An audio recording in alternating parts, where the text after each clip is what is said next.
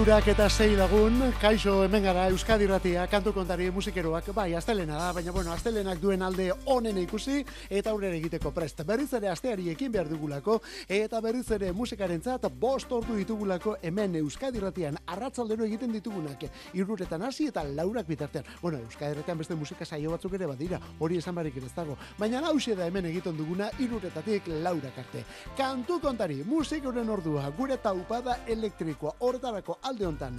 Mikel Olazabal eta biok bestaldean zuere bai eta gero mezu WhatsAppa, proposamen eta bestelakoak ona bidaltzeko. Gure zenbakia betikoa 6 zortzi zortzi 666 000 6 zortzi zortzi 666 000 Non dira ba Euskal Herriko musikeroak.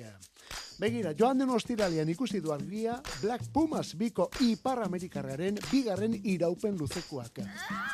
Chronicles of a Diamond.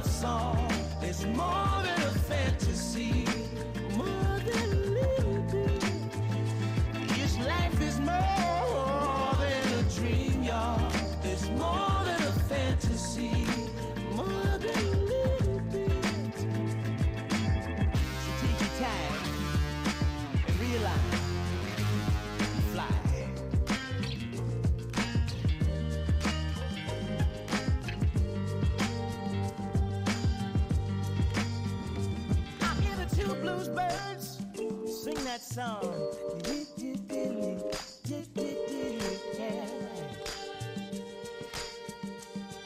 My respects to the grandmaster for the line. Such a pretty thing, how the melody abides. But life is more, more than a love song. It's more than a fantasy. More is more than a dream, y'all. It's more than a fantasy. More than a little life is more, more than a. It's more than a fantasy.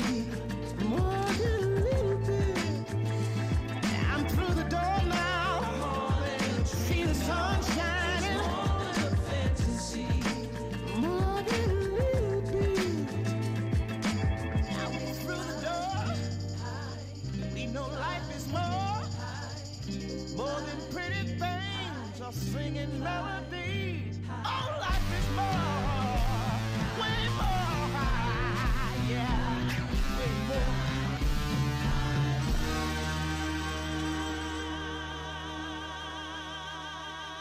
Why, when the thunder sounds and you see the lightning almost touch the ground, you hear a voice sometimes by a child sing, Fly together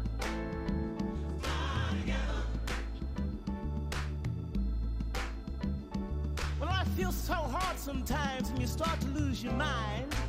Just grab your sister's hand and fly together.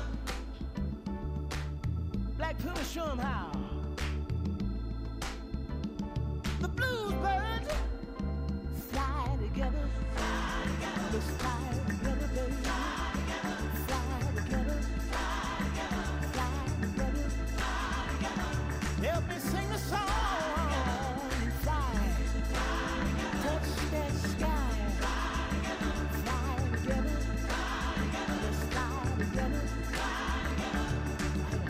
Ba begira, gaur asteari ekiteko astelen honetako lehenbiziko paus honetan guri laguntzeko zer eta bikote bat estatu batuetako Texasgo Austin iriti datorkigun bikotea eta Soul bikotea gainera. Bai denok ere, bai Texas estatua eta baita Austin edo Dallas edo El Paso, Houston, San Antonio eta horrelako iriak country eta rollo bakero horrekin lotzen ditugu, baina sekulako Soul mugimendu dute bertan azken amarka dauetan. Eta horren barruan sartu behar dugu Black Puma Pumas izeneko bikotea gure, Black Pumas bikotea.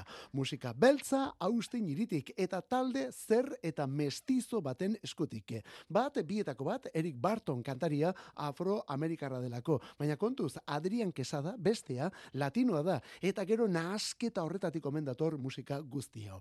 Black Pumas, joan den ostiralean, ostiral honetan bertan Chronicles of a Diamond bigarren albuna jarri dute denon eskura, eta onelako kantutzarrak ere bai, honen izena, more than love song. Eta estatu batuetako egoaldetik There's a problem there, there's iron Darker buildings waiting police Feathers hit the ground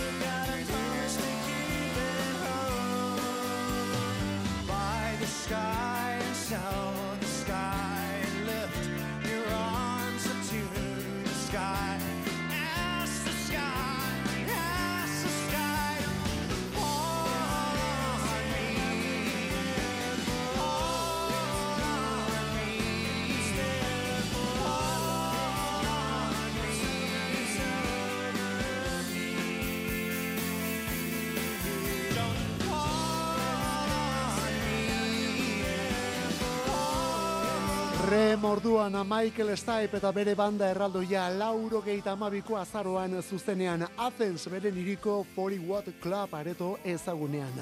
Automatic for the People disko atera eta handik gutxira eta diskori jendaurrean aurkezteko eman zuten kontzertu bakar horretan gainera. Emanaldi horretan disko berriko abestiez gain, zahar eta klasiko batzuk ere jo zituzten eta tarteko Follow Me ikeragarri hau nolako bersioa egin zioten gainera.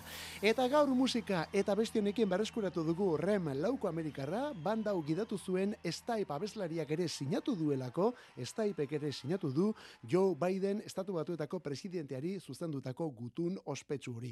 Non hainbat artistek eskatzen edo exigitzen dioten Gazako erasoa Israeli gera erazi dizaiola. Bueno, ez dakit oso esplikatu dugun, baina bueno, hori ba Joe Bidenek gera arazi dezala Israelen eraso hori. Estatu batuetan ere gero eta handiagoa delako Israeldarren gerra erantzunaren aurkako mugimendua. Eta gutun hau besteak beste, Belenago esan dugun bezala, Michael Stipe, Dua Lipa, Kate Blanchett, Killer Mike, Macklemore, edota Caroline Polacheken tamainako artistek sinatu dutelako. Ez hori bakarrik, The B-52s taldeko ekaste honetan bertan Joe Bidenen aurrean kontzertu bat zuten, baina bertan behera utzi dute emanaldi hori, esanaz hau ez dela kontzertu bat emateko egoera.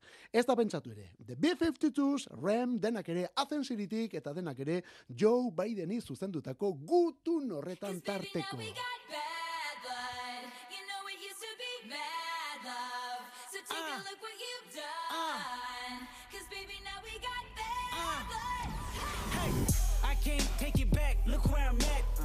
OG like DOC, remember that. Remember that. My TOC was quite OD, I D my facts. ID my- Now POV are you and me, similar Iraq. I don't hate you, but I hate to. Critique, overrate you. These beats of a dark cart use bass lines to replace you. Take time and erase you.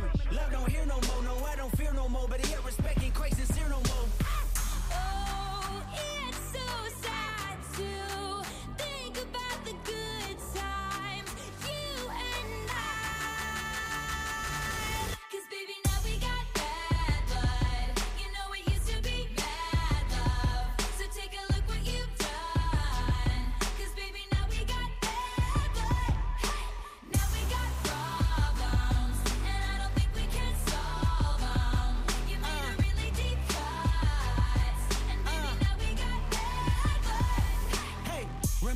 when you tried to write me off?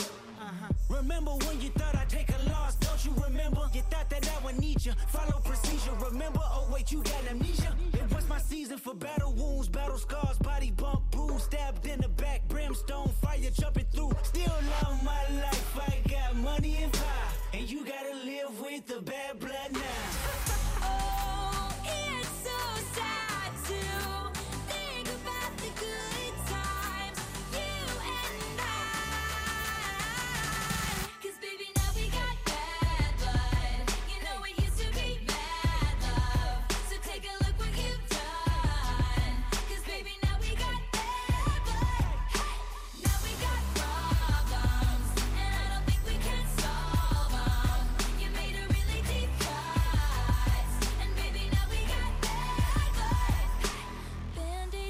Momentuko gaur egungo azken urteotako artistarik handiena eta berarekin batera Kendrick Lamar raperua. Bueno, babai Taylor Swift eta Kendrick Lamar biak batera Black Bot abestiaren izena. Eta tira hemen kantua lendik ere ezagutzen genuen kolaborazioa zer esanik ez, baina orain mila bederatzireun eta lauro gehieta beratzi Taylor's version honetan ere sartu dute. Badakizu Taylor Swift 2000 eta emezortziaz aurreko lan guztiak bergrabatzen ari da. Bueno, bergrabatzen eta ber argitaratzen ere bai, eskubide kontuen gatik. Eta orain, 2000 eta amalauko, mila beratzireun eta lauro gehieta bederatzi plazaratu du berriz ere, joan den ostiral honetan, joan den ostiralean. Lauro gehieta beratzi, Taylor Swiften mugarria delako, bere ibilbide guztiko diskorik importanteena. Pop munduko lehen lana, aurretik egindako beste lauretan, popa irerik bazelako, baina batez ere country diskoak zirelako, baina honetan ja ez, mila beratzirun eta lauro gehieta bederatzi hau, erabat poperoa da. Ez hori bakarrik, disko autobiografikoa, berak hogeita bost urte bete zituenean egin eta argitaratutakoa, eta hainbat arrakasta jaso ziren diskonetan. Taylor Swift gaur egun dagoen leku eta tronu horretan jarri duen kantu bilduma. Hortik atera kontuak, eh? Diskoa berez, 2000 eta malauko urriaren hogeita zazpikoa da, urriaren hogeita zazpikoa, mila bederatziren eta lauro geita bederatzi, eta handik bederatzi urtera, berriz ere urriaren hogeita zazpian, hau da, joan den ostiralean, erakutsi da honen ber edizioa. Eta honela gainera, Kendrick Lamar eta guzti berriz ere bat blood honetan orduan, hau azken orduko gehigarri omen da, Taylor Swift eta Kendrick Lamar. Eta zergaitik ez, estatu batuetako hegoaldetik Europa hegoaldera orain. Nora, Euskal Herrira, Unai Madariaga eta bere banda, ez ez ez, hori da talde honen izena, ez ez ez, banda ezaguna. Bueno, kasu honetan kantu ere beste horren beste.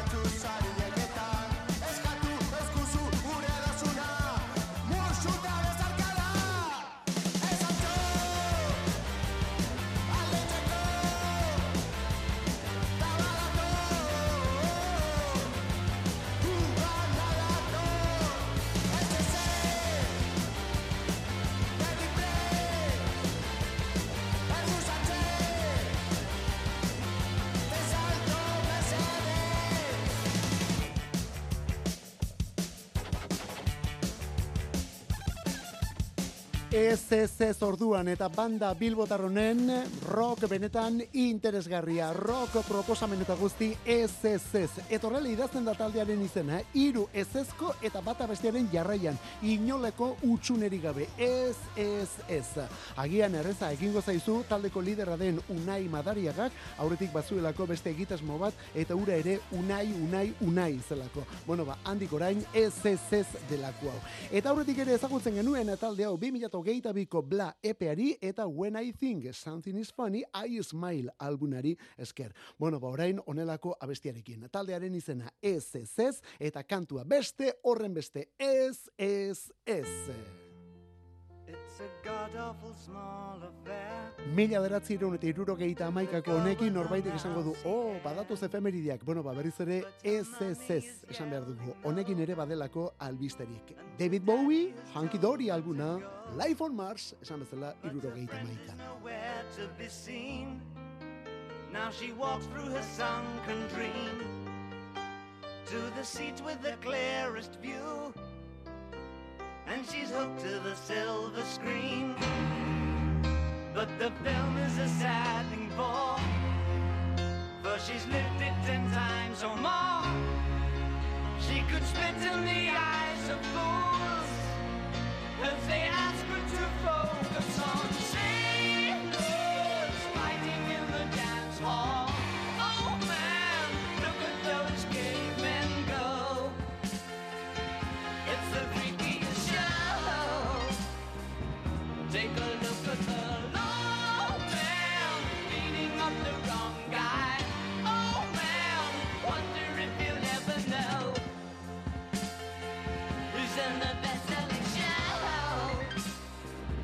Is there life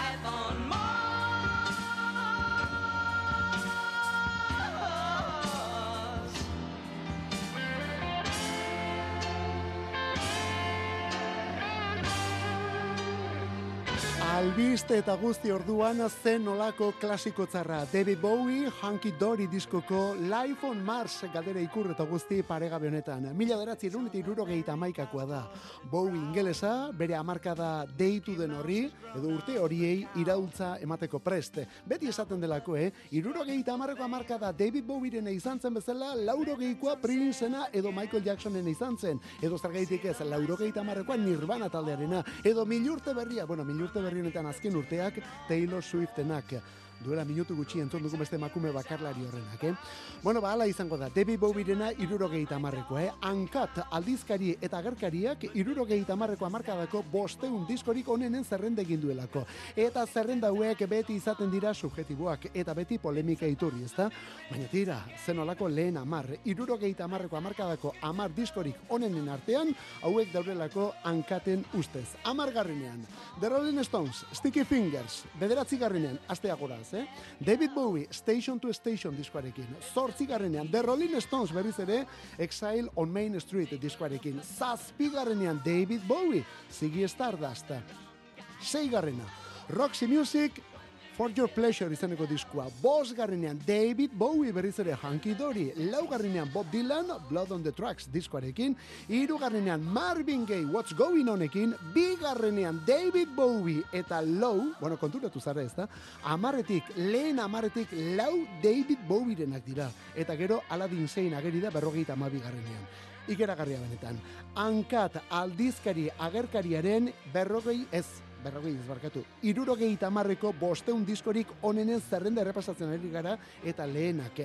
Eta gailurra ez dugu aipatu, hemen notizia da David Bowie ez dela geri, baizik eta lehen da bizikori beste banda onena dela. Television, New Yorketik, Tom Verlaine eta bere telebista, Marky Moon diskua, irurogeita amarreko amarkadako bosteun diskorik onenen zerrenda horretan, hankaten arabera, lehen postuan onelako abestiekin.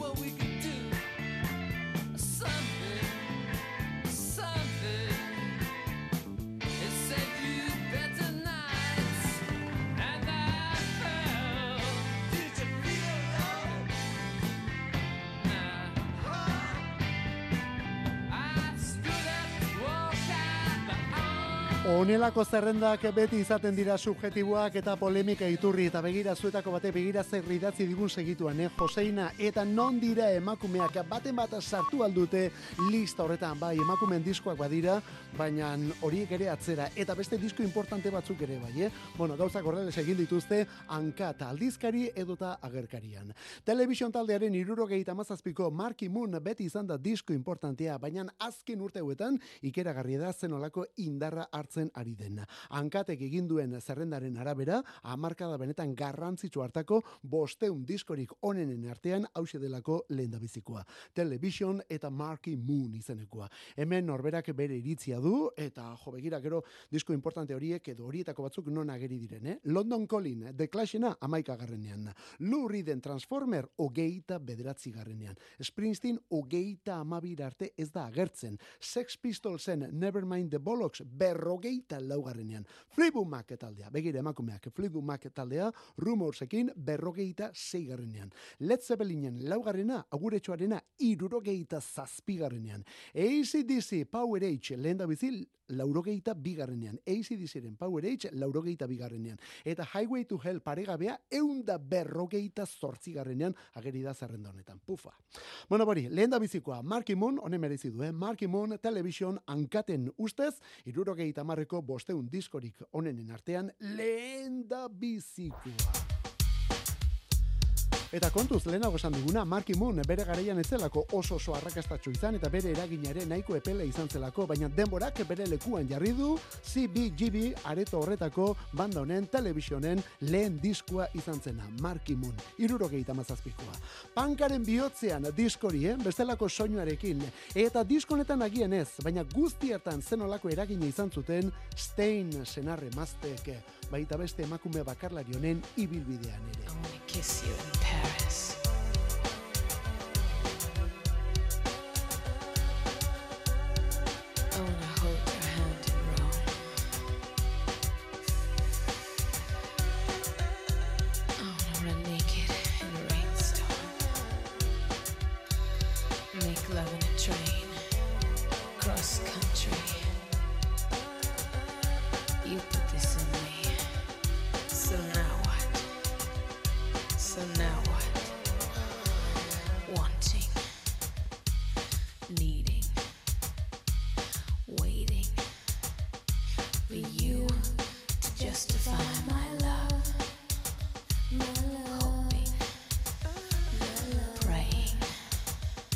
For you to justify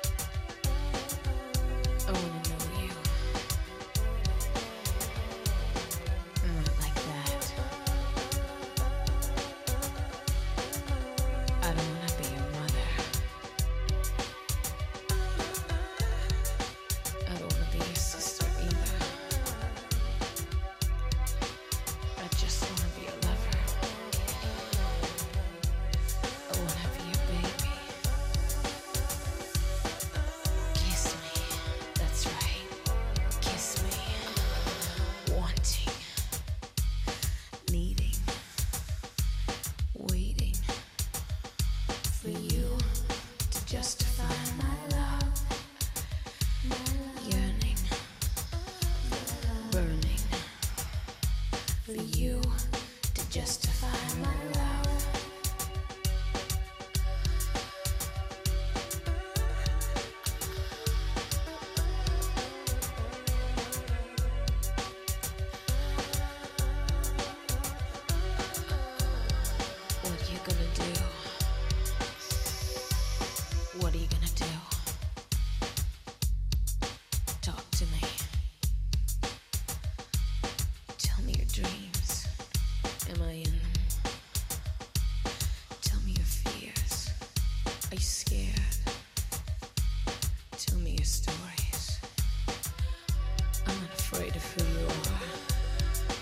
Azken minutu hauetan klasiko batzuk ere ekarri ditugu, baina denak ere berriarekin edo notiziarekin lotura zuzenen, ez da, hau ordea efemeride batekin dator, edo zergaitik ez, gaurko egun honetan birekin ere bai, ez? Seymour Stein eta honen emazte izan zen Linda Steinek sekulako garrantzi izan zutelako New Yorkeko musika mugimenduan irurogeita amarreko amarkadan. CBGB aretoarekin bat eginda, Ramones, The Dead Boys, Talking Heads eta beste askoren ibilbideak bideratu zituzten senar emazte hauek.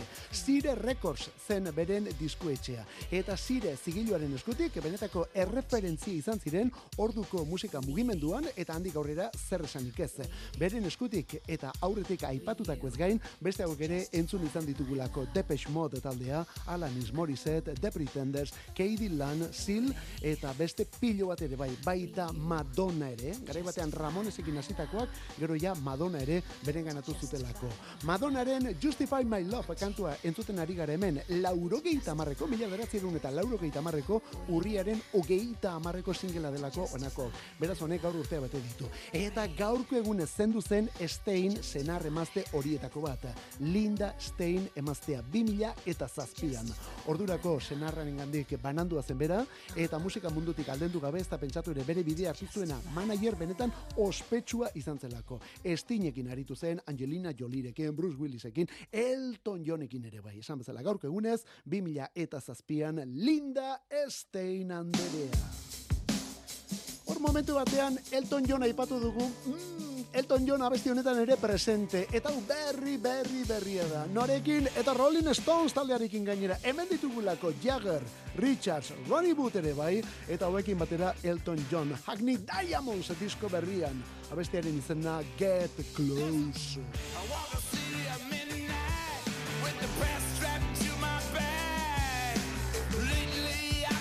get no sleep.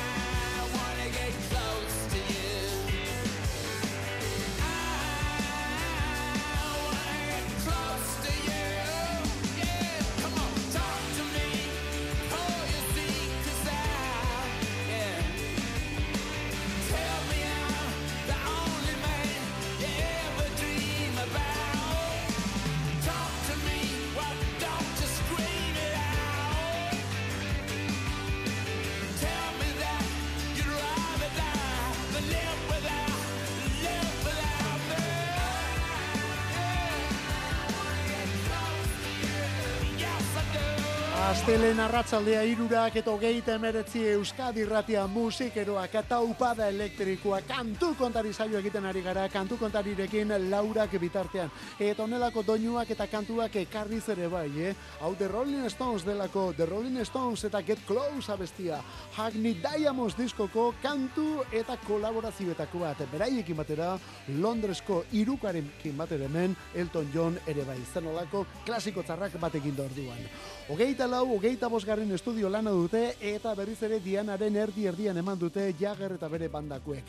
Larun batean, ez hori bakarrik, larun bat honetan, Barcelonako Camp Nou estadioan ere ikusi genituen, haietako bi, ez da? Barcelona Real Madrid partidu horretan Kataluniarrek kamisetan Rollingen logo eraman zutelako, eta kasu honetan ez zuten beren talde irabazten ikusi, bueno, beren komatxo artean esango dugu, beren talde ez zuten irabazten ikusi, baina hango megafonian Star Me Up kantua jarri zutenean, dantzan bai, nolako dantzak egin zituzten jagarrek eta batez ere Ron Wood jaunak hori da hori bikotea. Lauro gehi urtarekin eta festa handian berriz ere 2023an The Rolling Stones. Kantu kontari. Musikarik ez dadila falta Euskadi erratiko arratsaldeetan. Ordubeteko saioa proposatzen dizugu astelenetik ostiralera, iruretan hasi eta laurak arte. Eta gero, edozein momentutan podcastetan berreskuratzeko aukera. Kantu kontari. Euskadi erratia.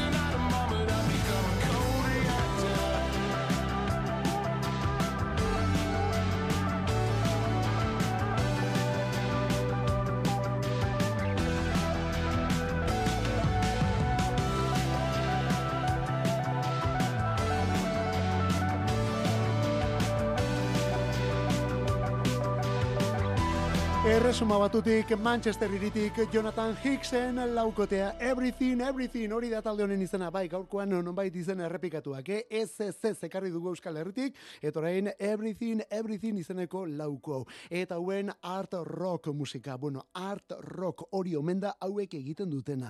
Hemen rock musika dukagu, baina beste ahalegin bat ere bai, hor rock hori egiterakoan, hau berritzaileagoa delako, apurtzaileagoa, eskema errepikatzeak asetzen ez duen roka da azken batean banda honek egiten duena. Everything, everything, ez da talde hasi berri bat, ez da pentsatu ere, zazpigarren estudio lan emango dute argitara datorren urteko martxoaren batean. Zazpigarren iraupen luzekoa. Mountain Head izeneko diskua. Mountain Head hori izango da albunaren izena. Eta aurrerakina, lehenbizikoa, hause Cold Reactor izenekoa. Asko gustatu zaigu abestia berriz ere, bueno, talde honek egiten duen gehiena bezala, eh? Esan bezala, bandaren izena, Everything, Everything.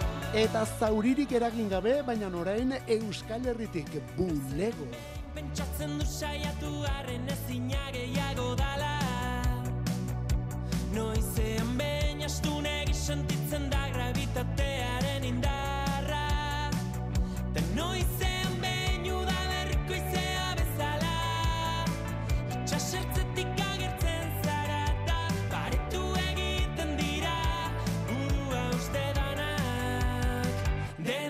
zurekin,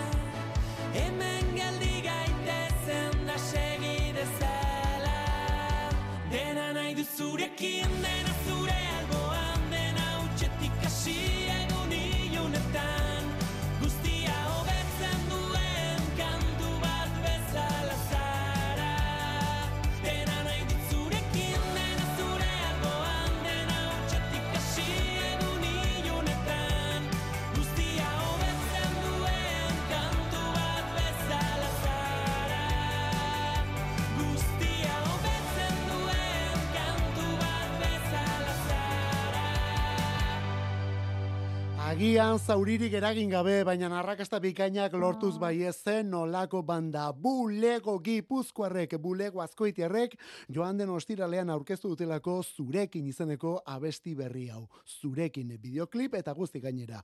Urreneko ekialdetik etorri berritan eta Bilboko kafe antzokiko agerraldi benetan arrakastatxoren ondoren, hemen da Lizarazu jaunaren makinak, ba bueno, erakutsi duen beren emaitza berria honek makina honek martxan jarraitzen duelako. Bueno, Lizarazu jauna beti dago martxan, eh? Abesti eta klip eta beren betiko soinu honekin gainera, eh? Pop eta rock komertzial eta arrakastatxoren barruan bulego taldekoak. Zurekin, hori da kantuaren izena, bulegoren berriena, kantu kontari. Eta Euskal Herrian gaur egun egiten den poparen beste adibide bat, pop delako zaku zabal horretan esango dugu, eh? Sara Zozaiare horren barruan, baina bide berrien bila. Lehen iraupen luzekoa da, nara, Sararen nara, orain baldibiarekin batera.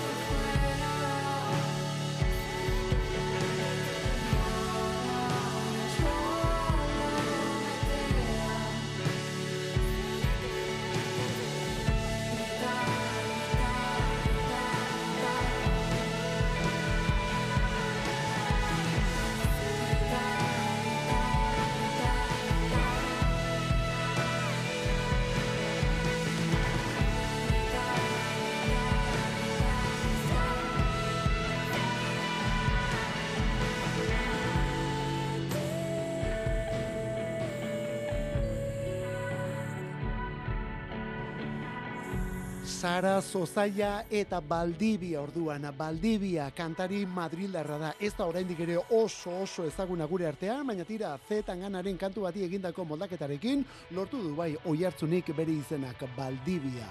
Orain Zozaia Donostiarrarekin bat da Sararen lan berria. Bere lehen iraupen luzekoa, Sararen lehen iraupen luzekoa da eta kolaborazio bat baino gehiago ere elkartu edota batu duena. Bengo edo Amorantearekin batera, Lian edo Baldibia ere ageri direlako diskonetan. Aste pare bat egitera doa, Nara izeneko disko hau, ja eskura duguna, ba, ja aste pare bat bada, eta itzuli batzuk eman dizkiogu, eta gure gustorako Sararen orain arteko emaitzarik interesgarriena da gainera, dudarik gabe. Orain kontzertuak ere badatu, ze? Hemendik aurrera emanaldiak aste honetan bertan hasita gainera. Bilbo eta Donostia aste honetan bertan. Kafe antzokian arituko da ostegunean eta Donostiako dabadaban larun batean. Gero Madrid eta Barcelona eta abenduan berriz Lazkao eta Gasteizen ere bai. Euskal Herrikoa berriz ere abenduaren batean Lazkaon eta abenduaren amabian Gasteizko Jimmy Jassen. Nara diskoa bera da Sara Zozaia.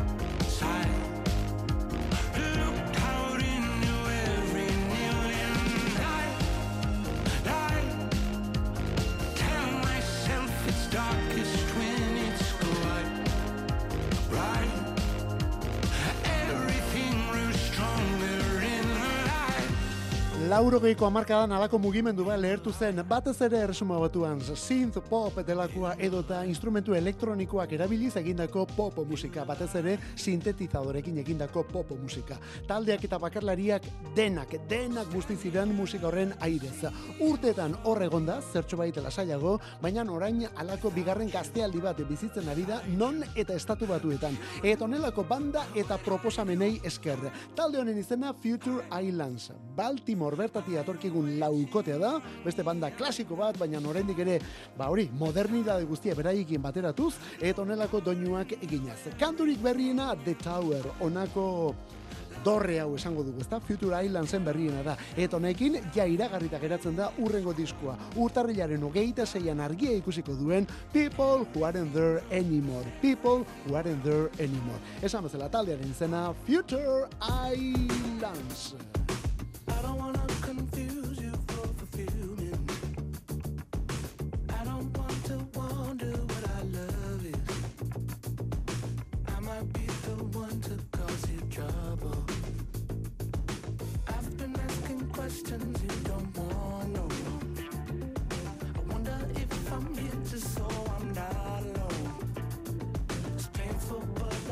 I might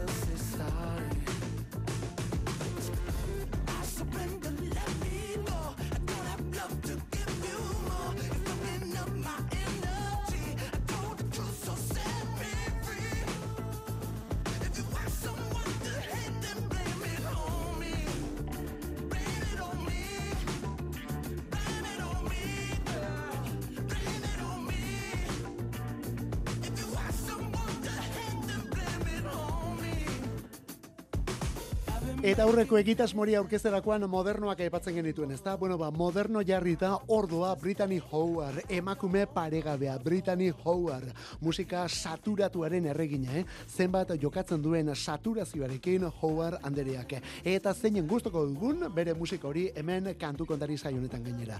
Eta saturazioarekin jokatzen du bai bakarkari denean eta baita bere aurreko egitasmoan ere Alabama Shakes taldearekin. Izan ere Alabama Shakes taldeak badu kantu bat eh, Sound and Color izenekoa, lehen aldiz entzun genuenean denok ere pentsatzen genuela Jack Whiteen kantua zela. Eta gero esan ziguten ez, ez, hau beste banda bada, honen izena da Alabama Shakes.